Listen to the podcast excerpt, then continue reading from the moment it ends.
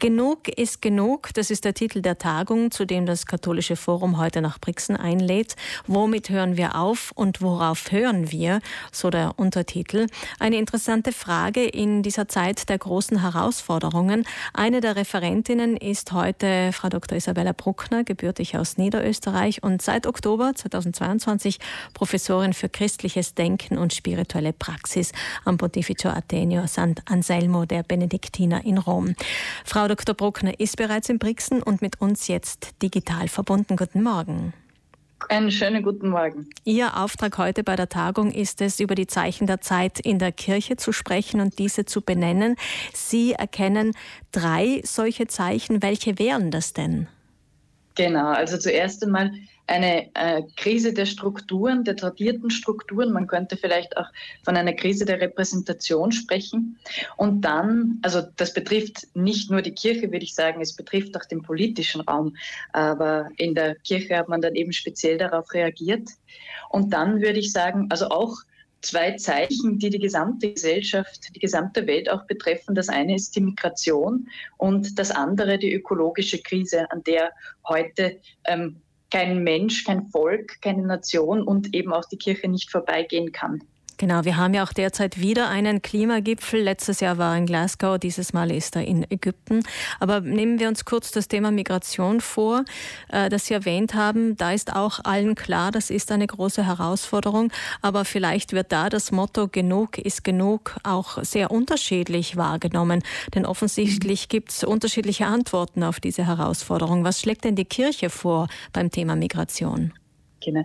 Also ich glaube, es ist wichtig zu sehen, dass die Kirche nicht die Aufgabe hat, äh, primär die Aufgaben des, also nicht die Aufgaben des Staates übernehmen soll ähm, und dass es auch also politisch vielleicht nochmal andere Lösungen braucht, als dann äh, die Kirche innerhalb dieses politischen Systems auch noch einmal ähm, im Weiteren leisten kann. Also ich glaube, die Kirche hat vor allem eine Aufgabe, hier Orte zu schaffen, an denen Personen, die ankommen, die mit ihren Verletzungen, mit ihren Traumata, ähm, mit ihren also Entwurzelungen kommen, äh, diesen äh, Orte zu bieten, wo sie ihre Geschichten erzählen können, wo sie ein Gesicht bekommen, wo sie als Personen wahrgenommen werden. Wir waren gerade im Gespräch mit Frau Professor Isabella Bruckner. Sie ist Professorin in Rom bei den Benediktinern und wir haben über die Migration gesprochen. Es geht um äh, die großen Zeichen, die großen Herausforderungen unserer Zeit. Und ähm, Frau Bruckner, Sie haben gerade gesagt, dass die Kirche natürlich eine andere Aufgabe hat beim Thema Migration als der Staat und dass es Räume braucht,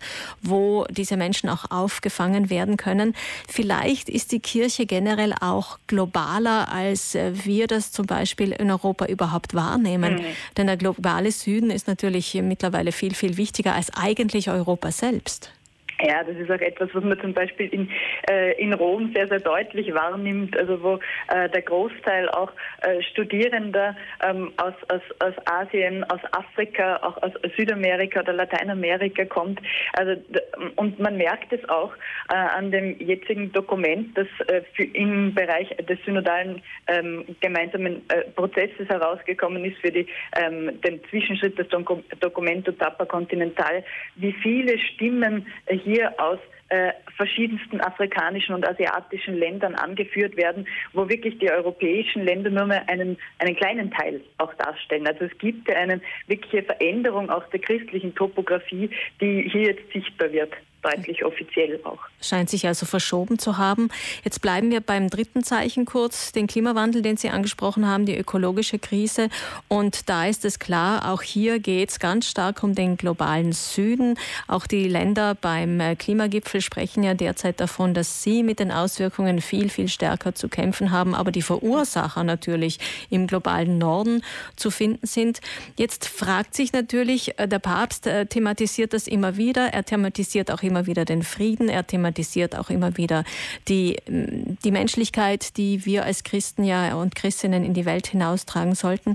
Und dieses erste Zeichen, von dem Sie gesprochen haben, die Krise der Strukturen, geht es da bei uns in Europa auch um eine Krise der Glaubwürdigkeit? Ist die katholische Kirche gar nicht mehr so wichtig für die Menschen in Europa? Ja, das ähm, denke ich auf jeden Fall.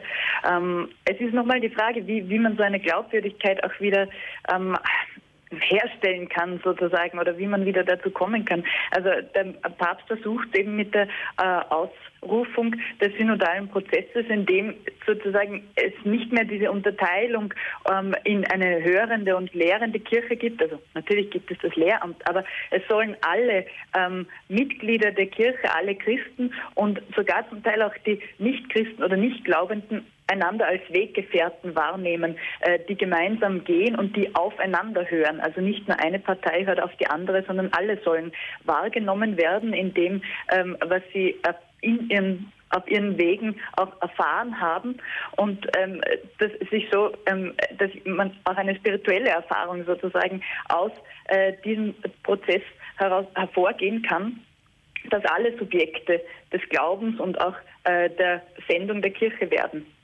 Das ist natürlich ein schöner Gedanke und vielleicht auch der einzige, der uns globale Probleme gemeinsam angehen lässt. Aber trotzdem möchte ich nochmals bei der Glaubwürdigkeit bleiben, weil natürlich, wenn die katholische Kirche selbst ein, als bekannter hierarchischer Betrieb 50 Prozent der Menschheit, sprich die Frauen, erst gar nicht in Betracht zieht für die hohen Ämter, dann ist das natürlich eine Schieflage. Wie geht es Ihnen als Frau in diesem vatikanischen Betrieb dabei? Mhm. Ähm, also es gibt auf jeden Fall ähm, Momente, in denen ich auch äh, traurig bin oder die mich auch äh, stark betreffen. Ähm, ich denke, es ist ein erster Schritt oder es ist ein sehr zentraler und wichtiger Schritt, dass solche Stimmen überhaupt äh, in äh, Dokumenten aufscheinen können, ohne dass sie sofort irgendwie verurteilt werden, ohne dass äh, dies sofort Diskussionen auslöst, in der äh, eine Partei äh, dann äh, die Diskussion wieder abbricht. Denn das sind also Frauenthemen, auch die Frage nach Amt, das sind immer Diskussionen, die ganz stark mit äh, Identität, mit Emotionen behaftet, belastet sind. Und das ist eben ähm, meine Erfahrung, da ist oft heute überhaupt kein Gespräch mehr möglich oder überhaupt keine Diskussion mehr möglich. Und das finde ich sehr problematisch, äh, dass zum Teil die Fronten hier schon so hoch gelegt sind, ähm, dass überhaupt kein Miteinander, kein, keine ähm, auch irgendwo klare oder ruhige Auseinandersetzung, äh, kein Gespräch mehr darüber ähm, möglich zu führen ist. Und äh, dass hier zum Beispiel eben in diesem ähm, Documento Tapa Continental hier überhaupt solche Stimmen hörbar gemacht werden, ohne dass hier noch beurteilt wird, das finde ich schon mal einen ganz zentralen und wichtigen Schritt. Also die Zeichen der Zeit scheinen alle zu erkennen, aber es gibt wie bei allen Dingen offensichtlich auch in der Kirche, in der katholischen Kirche unterschiedliche Antworten darauf.